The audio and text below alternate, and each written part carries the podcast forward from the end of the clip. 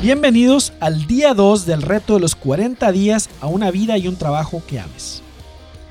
El día de ayer hiciste un compromiso muy importante que sin duda será un parteaguas en lo que se refiere a este binomio de vida y carrera. Muchas felicidades, anótate otra victoria, porque son muy pocos los que se comprometen con su propio desarrollo.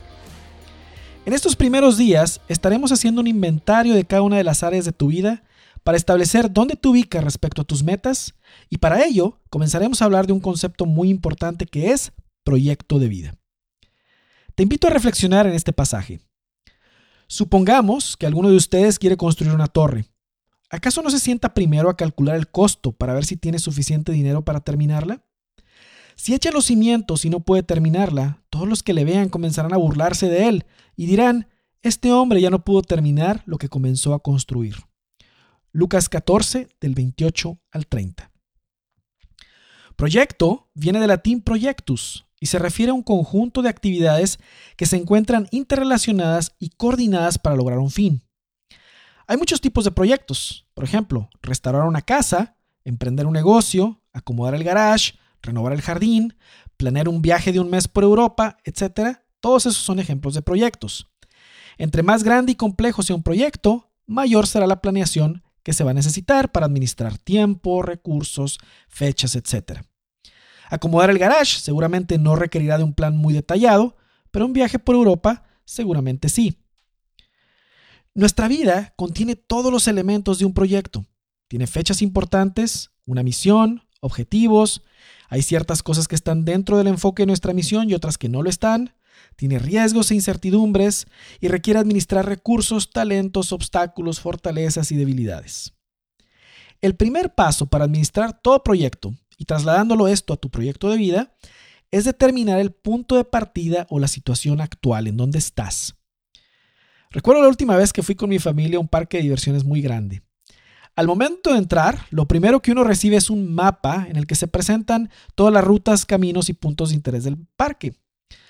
Sin un mapa, siendo el lugar tan grande, uno corre el riesgo de no aprovechar todo lo que el parque puede ofrecer. Pero el mapa sería de poca utilidad si uno no supiera su ubicación actual.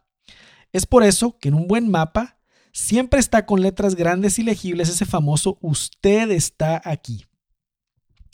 Una de las cosas que nos da más claridad en cuanto a nuestra vida y carrera es el saber en dónde estamos ubicados en este momento en las diferentes áreas de nuestra vida porque solo así podremos definir nuestra estrategia y los siguientes pasos.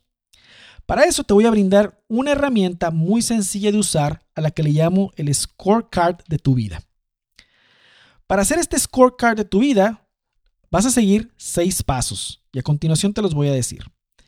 El primer paso es inaugura un cuaderno nuevo o al que tenga muchas hojas disponibles, que casi no hayas usado, para usarlo como el journal del reto. ¿Qué es el journal del reto? Algo donde puedas ir escribiendo, haciendo ejercicios, escribiendo reflexiones, frases, etc. Porque lo vas a necesitar, lo vamos a estar usando durante estos 45 días. Si no tuviste un lugar donde pegar tu compromiso, colocarlo en la primera hoja de este journal va a ser una buena opción. Muy bien, paso número 2. Con, con un bolígrafo o con, con un lapicero, divide una de las hojas, la primera hoja, en dos. ¿Sí? La vas a dividir la hoja en dos a todo lo largo de la hoja. Paso número 3. Esto te va a hacer que te queden dos columnas, ¿cierto? Una izquierda y una derecha. Ok, paso número 3. En la columna de la izquierda, coloca el encabezado áreas. ¿Ok? Paso número 4.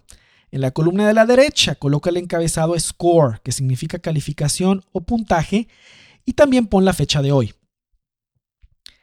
Paso número 5.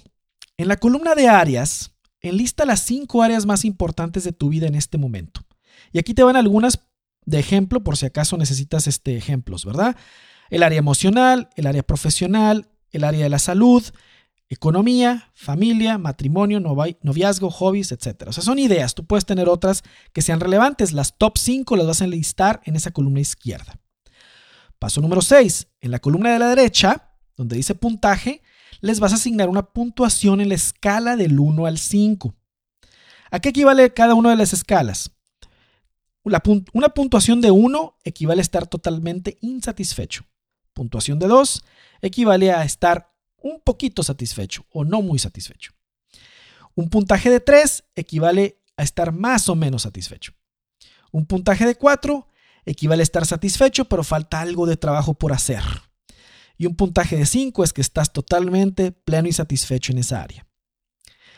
Esta herramienta para medir tu nivel de satisfacción actual en cada área te ayudará también para estar monitoreando, porque en el tiempo podemos poner otras fechas y ver si el puntaje cambia.